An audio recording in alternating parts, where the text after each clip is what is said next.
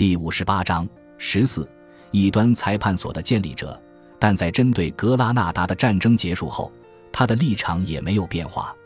他残酷镇压的打击面反而扩大了。一四九二年三月，在秘密磋商之后，他和斐迪南命令犹太人立刻皈依基督教，否则将其驱逐出境。他们认为，犹太人在西班牙的存在会诱惑改宗犹太人，让后者抛弃基督教信仰。使其丧失救赎的机会。犹太人到他面前恳求时，他告诉他们，这个决定是斐迪南在梦中做出的，因此是上帝的意志。你们相信这是我们的决定吗？他对前来恳求他收回成命的犹太人代表说道：“是上帝让国王心中产生了这想法。”在犹太人的恳求之下，他也不肯向丈夫表达抗议。他告诉他们。国王的心就像河流一样，都在天主的掌控之下。天主按照自己的意志改变国王的心意。从此，伊莎贝拉的犹太人臣民知道，局面已经不可挽回了。卡斯蒂利亚与穆斯林签订的条约的一个条款，就预示了伊莎贝拉新的更严苛的立场。这个条款说，被卡斯蒂利亚征服的地区的犹太人必须在三年内皈依基督教。否则必须迁往北非，但在结束漫长战争的激动中，人们忘记了这个条款，所以伊莎贝拉的命令公布之后，大多数犹太人都感到震惊，甚至不知所措。此前，伊莎贝拉女王和斐迪南国王并没有以任何方式表达自己对犹太人不满，他们对犹太人一直表达尊敬和友谊。有人相信斐迪南有犹太血统。以萨布拉瓦内尔的大部分成年时光里，都是伊莎贝拉及其家族的备受信赖的谋士和财政顾问。他后来说，他得知伊莎贝拉的命令时，简直不敢相信自己的耳朵。他回忆道：“王室的命令颁布时，我正在宫里，我哀求国王，求他发慈悲，一直求到我自己累垮。我三次跪着恳求国王：‘哦，国王陛下，看着我们。’”不要这样残酷地对待我们，为什么要这样对待您的仆人？只要允许我们留在陛下的国度，我们甘愿献出金银，献出我们拥有的一切。不足为奇的是，犹太人提议的高额贿赂让斐迪南兴趣盎然，他显然犹豫了，在考虑此事。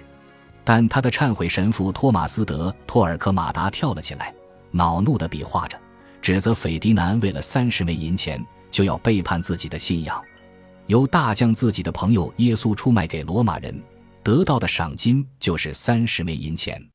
斐迪南决定坚持原先的决定。随后，阿布拉瓦内尔恳求自己的朋友们采取措施，阻碍这道王室法令的实施。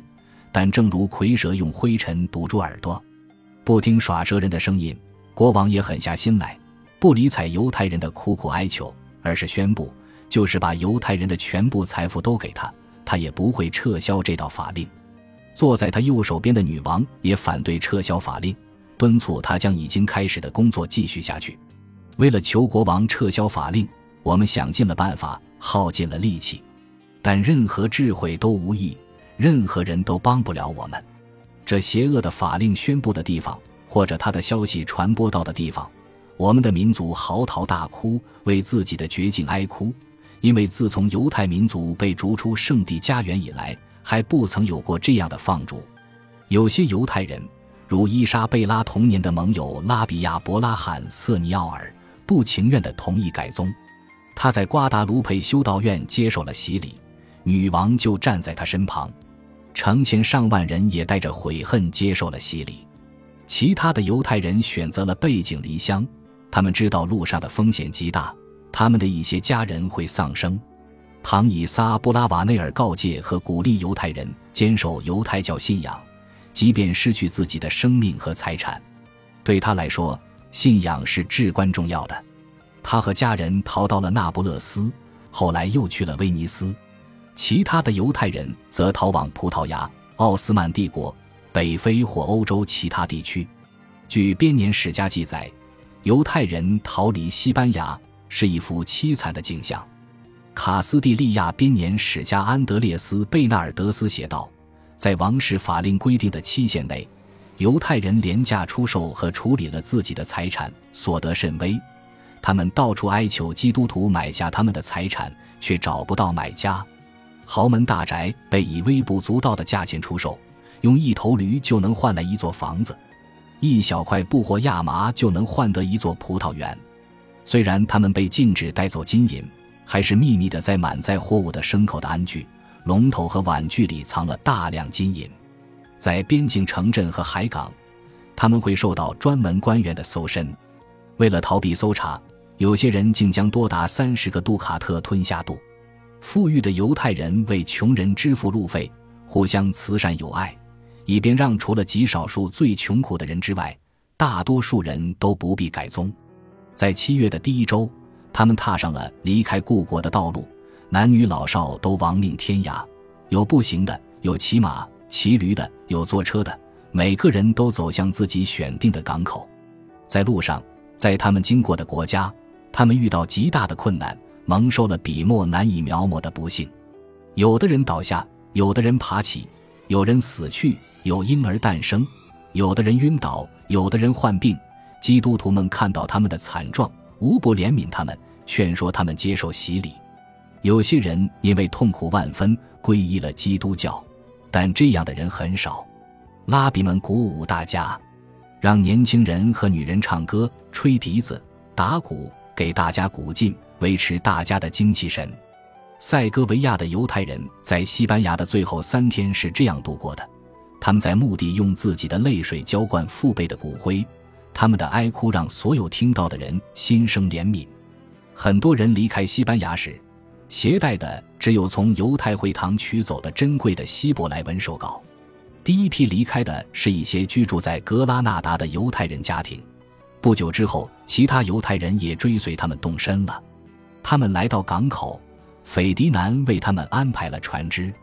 有些人在海上溺死，或者侥幸从海难中逃生；有些人被冻死，许多人病倒。他们遭到强盗袭击，被抢走财物，甚至身上的衣服，被卖为奴隶。有些人被抛弃在遥远的海岸。一群人来到了菲斯。那里正发生旱灾，于是他们被赶走。他们被迫在干旱平原搭起营帐，很快就开始有人饿死。关于犹太人吞下黄金，将其偷运出西班牙的故事流传甚广。